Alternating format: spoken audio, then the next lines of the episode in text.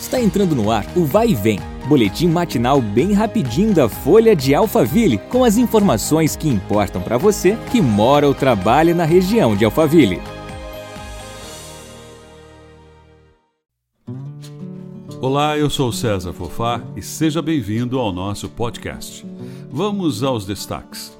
Uma pesquisa recente feita pela Ipsos, empresa de pesquisa de mercado independente, revelou que no Brasil, 81% das pessoas se vacinariam contra a Covid-19 caso uma imunização estivesse disponível.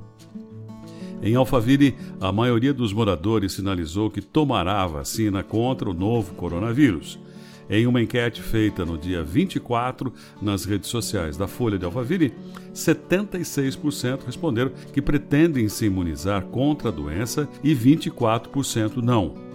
A falta de confiança foi a justificativa mais citada entre os que disseram que não tomariam a vacina. Mais de 350 pessoas participaram da enquete da Folha. Segundo Ana Carolina Marinho, coordenadora do Departamento Científico de Imunização da Associação Brasileira de Alergia e Imunologia, do ponto de vista imunológico, quando 80% da população for vacinada, a pandemia da Covid-19 estará controlada. Caso as pessoas decidam não se vacinar, corremos o gravíssimo risco da pandemia não acabar.